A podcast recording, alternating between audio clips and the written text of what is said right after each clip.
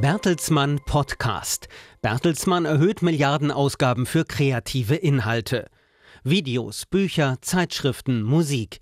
Bertelsmann investiert seit Jahren in kreative Inhalte und will die Ausgaben dafür in den kommenden Jahren noch weiter erhöhen. Das internationale Medien-, Dienstleistungs- und Bildungsunternehmen gibt bisher jährlich gut 5 Milliarden Euro für Bewegtbildinhalte, Buchrechte, Zeitschriften sowie den Erwerb von Katalogen und Musikrechten aus.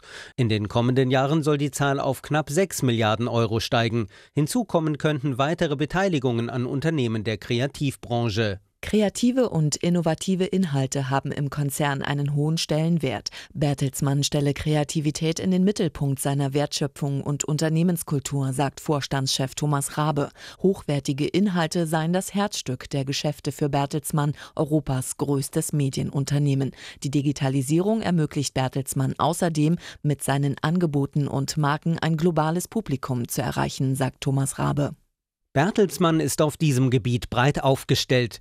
Die RTL Group ist mit ihrer Produktionstochter Fremantle Media für jährlich mehr als 12.000 Stunden Bewegtbildinhalte verantwortlich und vertreibt weltweit über 20.000 Programmstunden.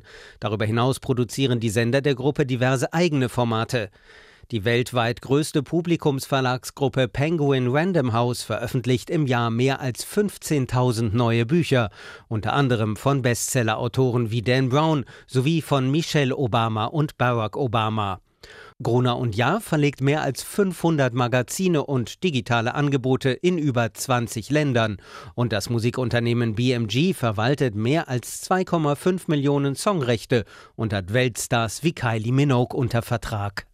Wichtig ist Bertelsmann in diesem Zusammenhang auch der Schutz geistigen Eigentums. Wie Konzernchef Rabe sagt, setzt sich das Unternehmen für ein starkes Urheberrecht ein, gerade auch in der digitalen Welt. Wenn beispielsweise Tech-Plattformen kreative Inhalte des Konzerns für ihre Reichweiten nutzten, sollte dies nicht ohne Vergütung möglich sein.